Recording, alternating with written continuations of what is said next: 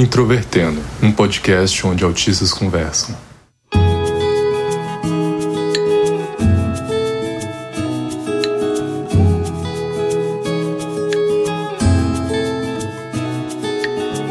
Olá para você que é ouvinte do Introvertendo, este podcast feito por autistas para toda a comunidade. Meu nome é Thais Mosken, eu sou autista, trabalho como administradora de sistemas e tenho hoje 31 anos. E eu vou ser host desse episódio em que a gente vai falar um pouco sobre o desenvolvimento de habilidades sociais. Eu sou William Timura, sou professor de metodologia científica, também pesquiso tecnologias voltadas para o autismo e também sou autista e habilidades sociais são cruciais para qualquer tipo de atividade ou profissão que você queira seguir na vida. E hoje a gente tem um recado adicional que esse episódio faz parte dos nossos episódios de despedida. Então estamos gravando os últimos episódios do Introvertendo. Espero que seja um bom fechamento. O que, que você acha, Timura? Olha, não faço a mínima ideia também. Eu não, tava nem sabendo que o Introvertendo tava acabando, na verdade, acabei de descobrir. Como assim? ok. É, bom, então, acabei de te dar essa notícia. Achava que todo mundo tava sabendo.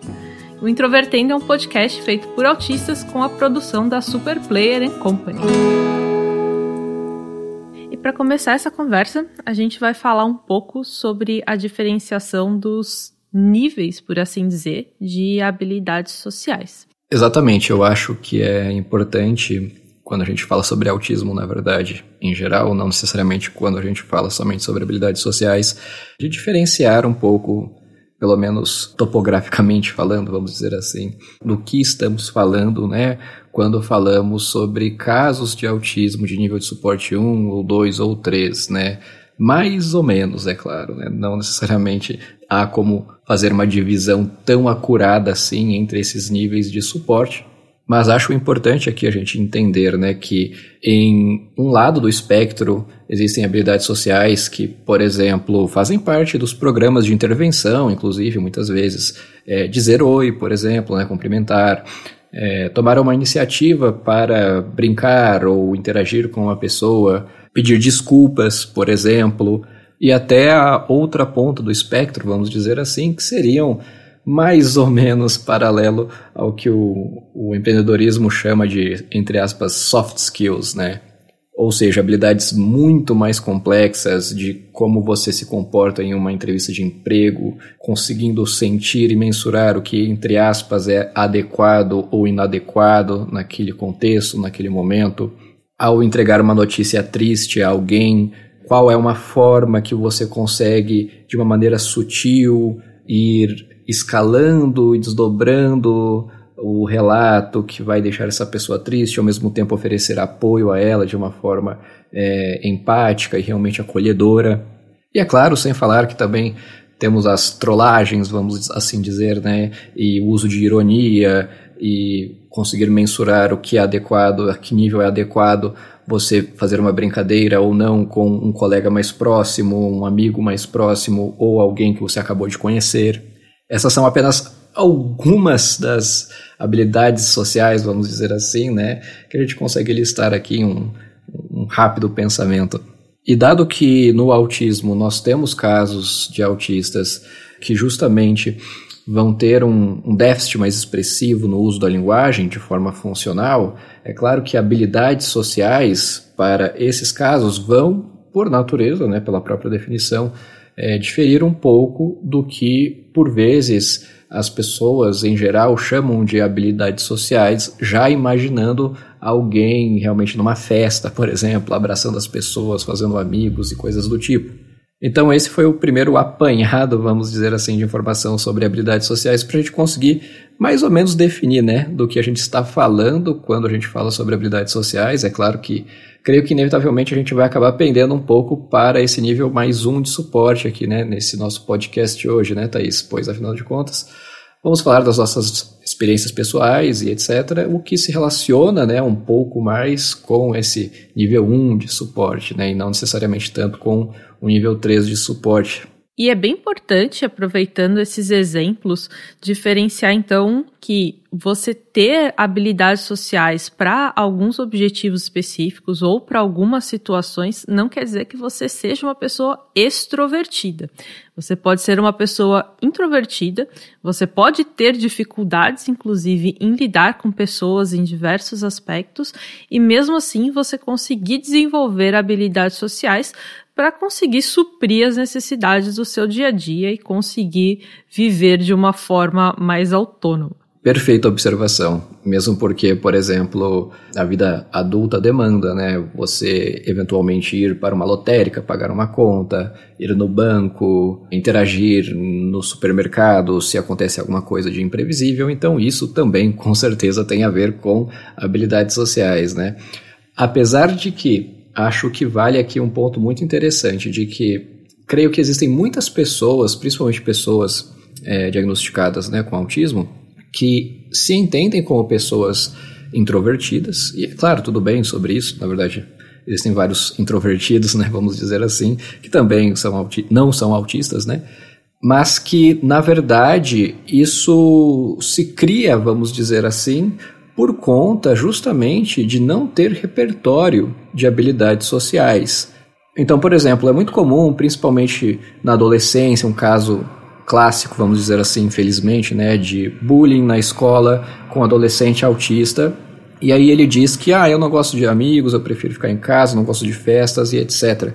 Mas ao mesmo tempo, não necessariamente é por conta de ser uma pessoa introvertida, vamos assim dizer, mas sim porque ele já havia tentado antes no passado uma ou duas festas e as experiências foram tão frustrantes para ele a tal ponto de que, poxa, se festa é igual a isso, se festa é igual a não conseguir conversar, não entender o que está acontecendo, as pessoas gritarem, você sabe se, por, se você não sabe nem porque você não consegue nem entender o que está acontecendo ali naquele ambiente.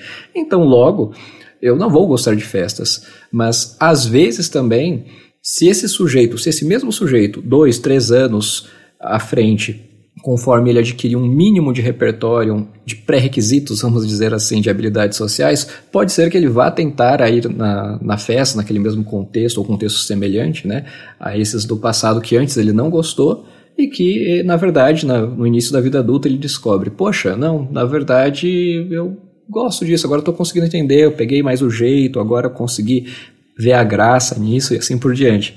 É claro que aqui eu dei um exemplo de festa, né, é, mas é, eu creio que, tanto para autistas e não autistas, muitas vezes a gente acaba evitando coisas que não necessariamente a gente consegue lidar bem com. Né? É, e no caso de habilidades sociais, interações sociais e contextos de interação em grupo, pode ser que também seja o caso para algumas pessoas. Eu acho importante ressaltar isso também. E dentro disso, a gente também tem que pensar em quais são os objetivos de cada uma dessas interações que a gente tem. Não que obrigatoriamente todas as pessoas pensem sobre isso, mas normalmente eu, pelo menos, se tenho dificuldade em alguma coisa, eu entender o que eu quero aprender exatamente me dá um direcionamento do que eu vou estudar, do que eu vou pesquisar para conseguir suprir aquela dificuldade, né? Então, usando o exemplo da festa novamente, qual é o objetivo com a festa? É conhecer pessoas, é aproveitar o ambiente, aproveitar a música, aproveitar a comida, ou você, por exemplo, participar de um evento porque isso é importante para outra pessoa. Então a gente pode começar a entrar em níveis de complexidade um pouco maiores ao se definir esse objetivo. E o que eu acho importante nisso é que, por exemplo, se você entende que seu objetivo ali é conhecer outras pessoas, então a pesquisa vai ser muito mais no sentido, a pesquisa, o estudo, ou se você precisar fazê-los, né? Vai ser muito mais no sentido de como eu interajo com essas outras pessoas nesse ambiente e, por outro lado, se você está ali muito mais para dar suporte para alguém, seja uma festa mesmo, ou seja algum evento mais difícil, então, aproveitando exemplos mais gerais, se você está, por exemplo, em um funeral, você não está ali com o mesmo objetivo que você estaria na festa, mas ainda assim você pode estar lá para dar suporte para alguém. E como você faz isso, né? Qual é a melhor forma de você dar esse suporte? Então, as ações que você vai tomar, elas vão se diferenciar com o objetivo que você tem em mente. Você questionou sobre qual seria o objetivo de festas, né, Thaís? E eu, e eu lembro que eu costumava dizer que festas, o objetivo é você se mexer sem parecer um idiota.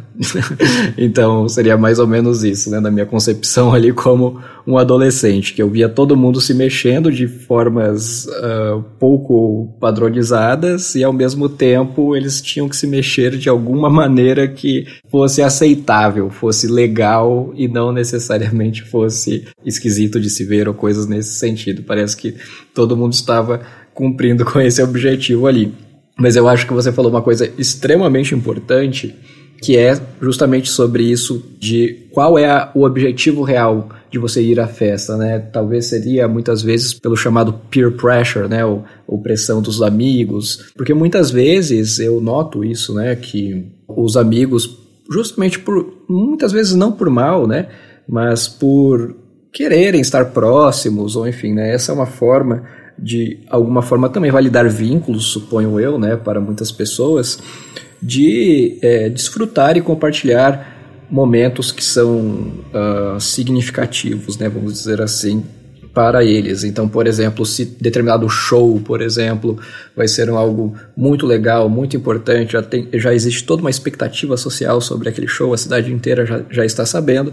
E aí, é claro, os seus amigos também, justamente para validar mais e aproximar mais esse vínculo, fazem questão da sua presença lá.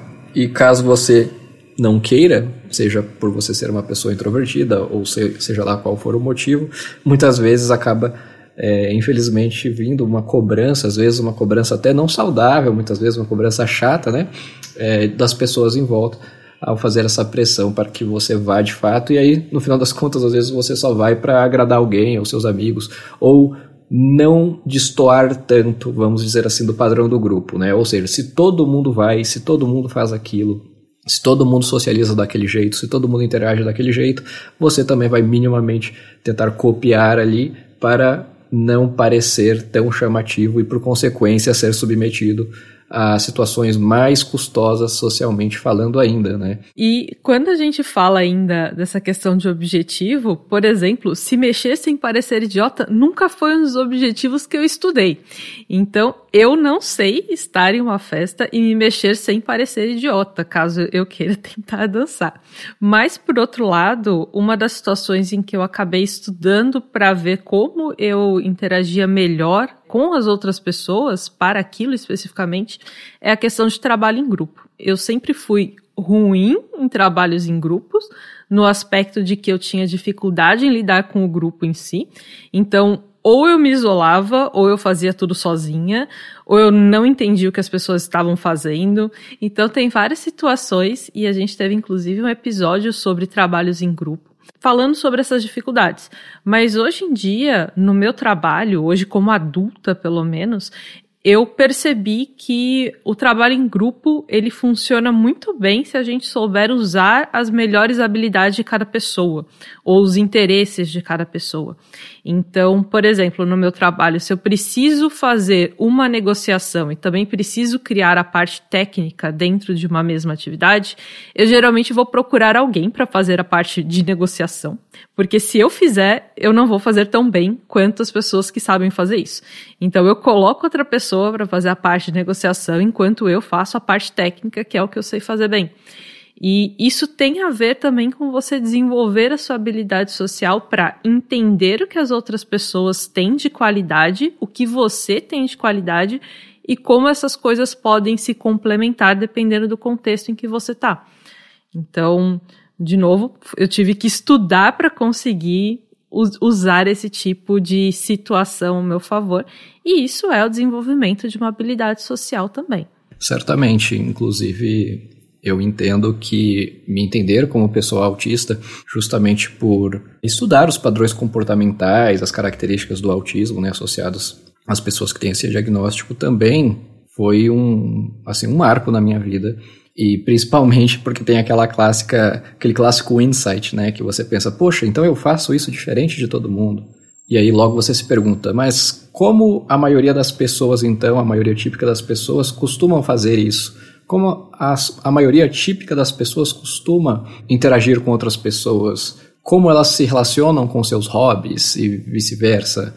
E assim por diante. Eu também noto quanto a análise do comportamento aplicada também, entender sob uma perspectiva mais teórica o, o comportamento também me ajudou, na verdade. Inclusive, uma consequência natural disso foi entender que não existe alguns conceitos como preguiça, ou enfim, algumas explicações fáceis que geralmente a gente acaba assumindo para justificar comportamentos que, no fundo, na verdade, existem razões, existem motivos para eles existirem. Mas isso seria uma discussão um pouco mais complexa, talvez, para um livro, ou enfim, alguma outra oportunidade. Mas você citou essa questão do desenvolvimento, do estudo e do treino, e isso me lembra muito, pensando na, na minha história de vida, né, sobre os ambientes digitais. Eu tive um hiperfoco muito explícito, muito latente durante a minha infância, adolescência principalmente também, por interfaces digitais, né? Então, logo, sempre queria estar próximo de um computador, jogando. E na minha adolescência, né? Na infância ainda não tinha acesso à internet, mas durante a adolescência eu passei a jogar os RPGs de massa, né? Ou seja, aqueles jogos online massivos que muitas pessoas estão conectadas no mesmo ambiente online e elas podem interagir e tudo mais. E eu notei ali naquele momento como isso foi sem querer um enorme suporte, né? uma plataforma que me dava esse suporte, que minimizava a complexidade das interações sociais, né? É, então, por exemplo, eu não precisava me preocupar com, como o próprio critério de diagnóstico do autismo, né, fala e descreve sobre o autismo. Eu não precisava me preocupar sobre questões relacionadas ao comportamento não verbal, por exemplo, questões relacionadas à forma peculiar de manter ou entender os vínculos, né, as amizades, eram definidas pelo próprio status online da pessoa, né? Então, se a pessoa estava naquele contexto digital, ok, eu poderia acessar ela, poderia interagir com ela. Se ela não estava, eu não poderia. Então, isso também já sinalizava sobre a prontidão da pessoa de querer interagir comigo. E afinal de contas, uma vez que ela está naquele ambiente online, é muito improvável que ela não queira. Afinal de contas, todo aquele ambiente digital de jogo é delineado para que os players, né, os jogadores, tenham objetivos em comum. Então, por consequência, a socialização acaba ficando muito mais fácil. Não que, na verdade, na minha interpretação, a socialização numa festa seja, na verdade, tão difícil assim quanto a gente pensa. É claro que quando a gente pensa em interação social, pensa numa interação social, muita socialização, vamos dizer assim, né? É, muitas pessoas, muito barulho, etc. É lógico que você vai pensar em festa. E logo alguém pode pensar que isso é complexo. E sim, pode ser complexo para autistas por diversas questões, principalmente sensoriais, né? Mas, na verdade, principalmente se você está pensando em uma festa com som alto, a interação social talvez não seja tão complexa assim, se você for parar para pensar, porque no final das contas apenas comportamento não verbal é utilizado muitas vezes, ou até nem isso, porque é um contexto que é aceitável você não interagir tão diretamente com ninguém e tá tudo bem, ninguém vai te achar estranho, ninguém vai te, te, te questionar sobre isso, algo nesse sentido. Então, também existem outras regras no contexto de festa, assim como também existem outras regras né, de socialização no contexto de ambiente digital.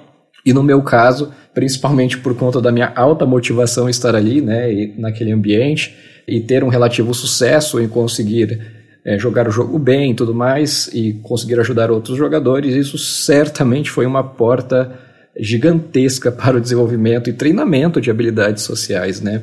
É, hoje em dia eu vejo que existe o Discord, né, que é um, um, uma plataforma, vamos dizer assim, que muitos adolescentes, muitos jovens acabam usando hoje em dia, que também serve mais ou menos, né, é, atua mais ou menos nesse papel, né, também de prover aí algum tipo de uh, plataforma para que esses jovens possam ter essa oportunidade de treinar, também se conectar com outras pessoas, mas eu diria que não é tão fácil, não é tão simplificado quanto costumava ser quando você pensa no paralelo do jogo MMORPG lá das antigas, né? Que era só por texto. Hoje em dia, né, querendo ou não, habilidades sociais por voz, quando você fala né, no microfone, até numa webcam principalmente, é muito mais complexo do que se você estiver num joguinho ali e aquele joguinho o seu avatar fala por você, vamos dizer assim, ele que representa um balão de fala do que você digitou, né? Então, no meu entendimento, isso costuma ser bem mais simplificado, vamos dizer assim, bem mais e bem mais propício para que alguns autistas consigam obter sucesso nos seus relacionamentos, e certamente eu fui um desses. Eu também tive essa questão de ter facilidade, ou mais facilidade pelo menos, na interação social digital. Então eu comecei a falar com mais pessoas que não estivessem, por exemplo, no meu contexto escolar ou no contexto de um amigo da minha mãe ou um vizinho, alguma coisa do tipo.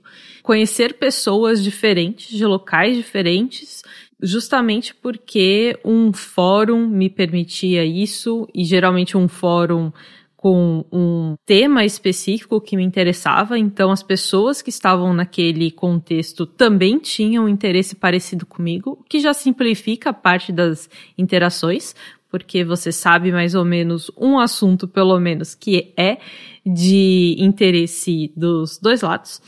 E hoje em dia eu também sinto isso no contexto do RPG. Já falamos também várias vezes sobre RPG em episódios diferentes, que eu vejo como um ambiente muito mais controlado, em que as pessoas podem interagir de forma relativamente livre em termos de criatividade, mas como é um jogo, ele tem regras e as pessoas acabam tendo que seguir essas regras durante as interações, mesmo podendo usar muita criatividade ali. Isso simplifica muito a forma como eu interajo com as pessoas e acaba sendo um bom direcionador para esses primeiros contatos com algumas pessoas que depois eu percebo que a interação não é tão complexa assim e que eu posso trazê-las para mais perto, por assim dizer. Então, passar de um colega de jogo para alguém com quem eu me encontro com frequência para jogar alguma coisa, alguém para quem eu pergunto alguma coisa que não esteja mais relacionada ao jogo, às vezes peço ajuda sobre algo do meu dia a dia. E todas essas coisas acabaram sendo simplificadas justamente por terem partido de um contexto mais controlado com o qual eu sabia lidar melhor do que contextos mais gerais como, por exemplo, se eu tivesse que encontrar, conhecer pessoas em um evento, em um parque, ou então mesmo pessoas que outros colegas me apresentem e com os quais eu não tenha realmente algum contato ou alguma afinidade. Eu acho extremamente promissor essa questão do RPG para desenvolvimento de habilidades sociais, tanto é que de fato existem terapeutas, né, profissionais que utilizam RPG como base para programas de desenvolvimento de habilidades sociais para autistas e outras pessoas, né, que, que necessitam aí desse, desse serviço mais específico. E eu acho muito legal, principalmente dois aspectos do RPG que um, ele tem essa, vamos dizer assim, atmosfera de jogo, nesse sentido de que errar ou de alguma maneira se comportar de uma forma, entre aspas, inadequada ou não coerente, ela não tem tanto custo quanto teria na vida real, né? Se você for para, para pensar principalmente na escola. É uma turma lotada, que nada de diferente acontece, todo mundo entra e sai em fila, todo mundo tem o seu lugar e etc. Qualquer coisa fora daquilo ali, né? Por exemplo, alguém te dá uma instrução e aí toda a sala olha para você esperando você executar aquela instrução. Por exemplo, ah, levanta sua mão. Aí eu já penso, poxa, o que, que é levantar a mão? É levantar o braço também? É levantar a mão só na cadeira, enquanto o meu braço está apoiado na carteira? E aí, se de repente eu sigo essa instrução de uma forma diferente do esperado, a sala inteira está olhando para mim de repente eu sou punido, né? Por justamente as pessoas darem risada, acharem aquilo engraçado, acaba virando motivo de chacota, vamos dizer assim, e aquilo se torna extremamente aversivo. Já no contexto de jogo, é claro que algumas coisas podem sim ser engraçadas, mas naquela atmosfera, muitas vezes o que é engraçado é justamente desejável. Você se torna uma pessoa agradável, você se torna uma pessoa que, a, que as pessoas querem ter você próximo, querem jogar junto com você, porque justamente você deixa tudo mais divertido, tudo mais legal, que faz parte justamente da, do objetivo daquela atividade. Né? Então, esse é um aspecto muito legal sobre o, os jogos e também um outro aspecto que eu vejo, né, aliás, pensando não somente em jogos, né, mas mais especificamente nos jogos de interpretação de papéis, né, o RPG, é que, querendo ou não, existe uma certa linearidade e interações bem definidas, né? Então, a tomada de turno você ter esse automonitoramento para saber, poxa, será que eu estou falando demais? Às vezes você fala demais e nem percebe, muitas vezes, né? Ou às vezes você fala de menos e aí você acaba participando pouco cabe ao mestre, né, a pessoa que está, vamos dizer, fazendo essa gestão aí, né, do grupo que está, que está jogando RPG, cabe a ele identificar isso também e conseguir gerar essas oportunidades de interação, né, e isso acaba também contribuindo para o jogador ali, possivelmente um autista que está treinando suas habilidades sociais, de conseguir entender melhor e conseguir se adaptar melhor a como que funciona essas tomadas de turno, essas trocas de turno e até mesmo porque as próprias pessoas que estão na roda do RPG vão ajudar ele, né, se houver alguma dificuldade ali, a ele conseguir entender quando ele estiver falando demais, quando ele estiver falando fora do turno dele, quando ele estiver, por exemplo, desrespeitando alguma regra do jogo ou até mesmo sendo grosseiro, o feedback vai ser imediato diferentemente da vida real, que muitas vezes o feedback não é tão explícito, não é tão claro e não é tão imediato. Pode ser que você esteja sendo desagradável com alguém sem querer, por exemplo, você está falando alto, ou você está falando um monte para a pessoa, só que aí a pessoa, de, alguma, de certa forma, tem alguma relação com você, talvez seja o seu colega, talvez conheça algum familiar seu, algo nesse sentido, e aí ela fica sem jeito de dizer para você que você está incomodando, que na verdade ela não queria estar ouvindo sobre aquilo, ou algo nesse sentido.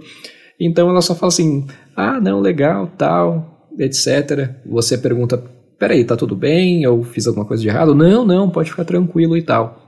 Enquanto na verdade você sim podia estar incomodando, você falou alguma coisa que soou estranha ou etc. Muitas vezes nesses contextos que existe esse mascaramento social, né, vamos dizer assim, o feedback não é tão explícito. E esse aspecto do feedback explícito e imediato, que é característico né, dessas rodas de jogo, RPGs e interações assim que tem como esse objetivo ter essa diversão e interpretação também de papéis, eu acho isso sensacional e extremamente promissor para desenvolvimento de habilidades sociais, não somente de autistas, na verdade, né? Além, é claro, de outras habilidades aí, né, como a imaginação, criatividade, enfim. Mas este não é um episódio de propaganda de RPG, né? Podia ser, mas não é. E eu acho essa questão de feedback realmente muito importante. Claro que no jogo, como o Timura falou, a gente costuma ter um feedback muito mais rápido e muito mais verdadeiro, talvez, sincero. Eu acho que são termos que podem fazer sentido nesse contexto. Enquanto na vida real é mais difícil a gente encontrar pessoas que realmente tragam feedback sobre o que a gente fez, para que a gente possa ir balanceando o nosso comportamento e encontrar um, ponto ideal, ou pelo menos descobrir como a gente se desenvolve de uma forma efetiva.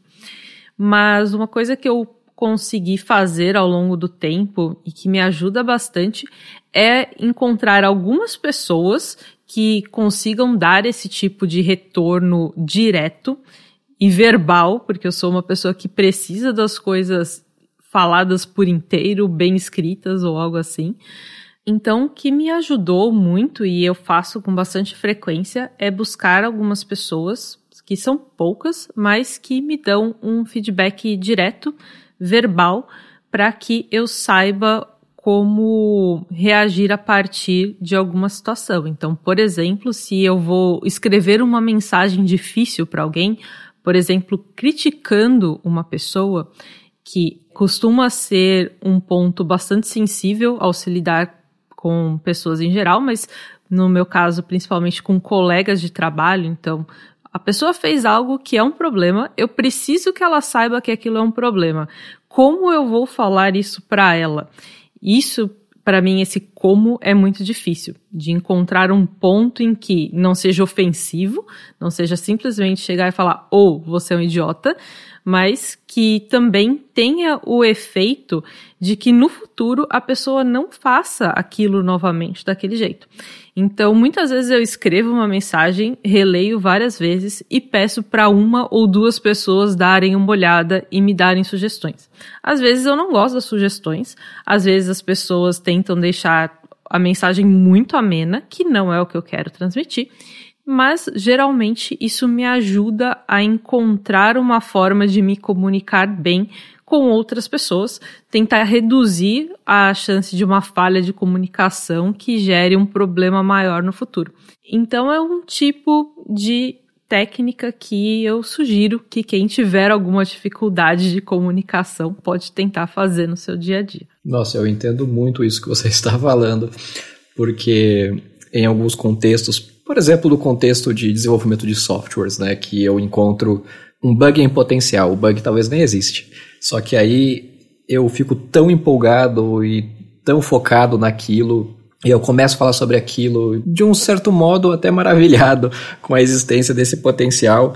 Só que a forma como eu falo sobre isso com as pessoas dá, pode dar a entender, por exemplo, que na verdade é um tom de uma ameaça iminente ou algo que é muito mais crítico, mais importante e mais desastroso do que realmente é, enquanto na verdade eu só estou falando naquele tom porque na verdade eu estou muito empolgado com a existência de ter identificado ele, ou enfim, né, ou até mesmo na explicação de por que ele ocorreria.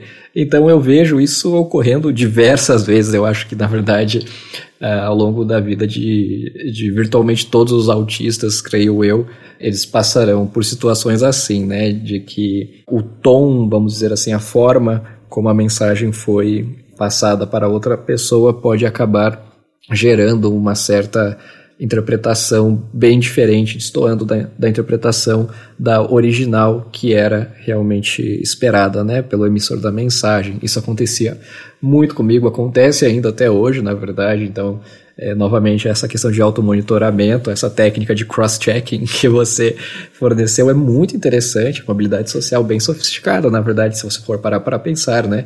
E ainda mais porque ela requer esse pré-requisito de você discriminar quem são seus amigos de confiança e quais são os amigos elegíveis para ser bons conselheiros, né? E bons analistas para o contexto da mensagem que você está enviando, né? Então, isso é muito legal também, bacana o conselho. E eu acho que, como ideia final, fica o entendimento de que, na verdade, esse muitas vezes esse excesso de interação social, essa extravagância ou, enfim, empolgação exacerbada, às vezes, que alguns autistas podem ter, ou até mesmo nem se for tão nítido assim, mas pessoas que interagem muito, vamos dizer assim, com outras pessoas sem virtualmente nenhum filtro, na verdade isso também pode ser entendido como, na verdade, falta de habilidades sociais. No sentido de que, da forma como pessoas, como humanos se socializam, inevitavelmente você vai acabar tendo um repertório comportamental, um repertório de interação que é muito diferente a depender do contexto que você está. Então, quando você está na empresa com seus colegas de trabalho, você interage de uma forma. Quando você interage com um desconhecido, alguém que você não conhece na rua, é de outra forma. Principalmente eu vejo isso nos casos de autismo leve, principalmente crianças, né, de 5 anos, 6 anos de idade. A criança pode ser super social, vamos dizer assim. Ela vai dar oi para todo mundo na rua, diz coisas bonitas para as pessoas, manda beijo, dá abraço e etc. E alguém pensa, poxa, é, pode pensar erroneamente, né? Poxa, é, essa pessoa, essa criança realmente é autista, porque, nossa, ela é tão social, ela interage tanto, mas na verdade ela. Uma perspectiva de se entender isso é que ela pode interagir da mesma forma que ela interage com seus amigos próximos com praticamente qualquer pessoa na rua. E é claro que crianças vão discriminar menos, isso é natural, mas ao mesmo tempo não discriminar nada né, de quais comportamentos seriam mais ou menos adequados, mais ou menos adaptados a depender do contexto, é justamente o critério de diagnóstico né, proposto pelo DSM para autismo.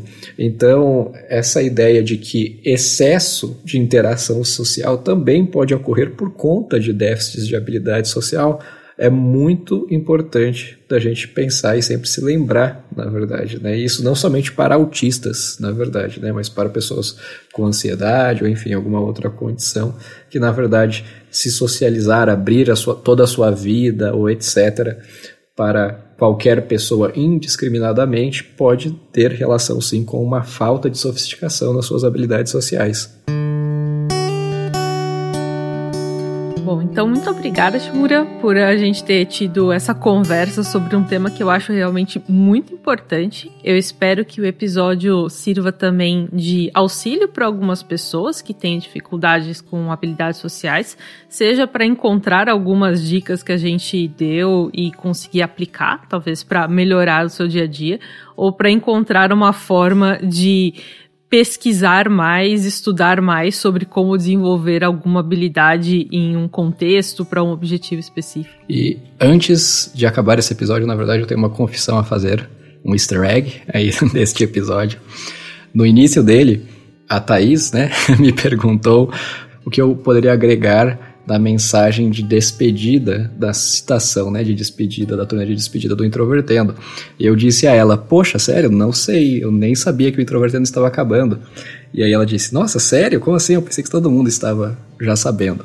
E na verdade eu sabia, só que essa foi uma aplicação de uma pequena mentirinha, de, ou seja, habilidades sociais, para me esquivar dessa demanda. Mas foi por um bom propósito, afinal de contas, é um episódio de habilidades sociais e eu imaginei que isso seria útil para ele. Então, me desculpe pela mentira, Thaís, mas sim, eu sabia que o Introvertendo estava acabando.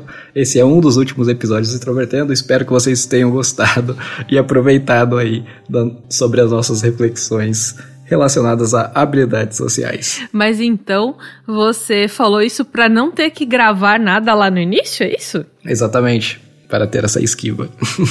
ok, aceito. Achar, eu, se fosse eu, é que eu, eu teria feito de forma mais direta, né? Eu teria falado, ah, eu não sei o que falar nessa parte, pode gravar aí, se eu tiver ideia eu falo depois. ah, eu quis dar uma dramatizada, né, pra ter uma... Entendi, usar como exemplo, easter egg, ok. Exatamente. Ok, foi, foi uma boa ideia. E muito obrigada por todo mundo que nos ouviu. Espero que vocês gostem dos nossos últimos episódios e até mais. No próximo episódio. E a gente tem um problema que do autismo o espectro é gigantesco, sendo que você tem da pessoa que, que tem altas habilidades, superdotação, até a pessoa que precisa de ajuda para as tarefas mais básicas.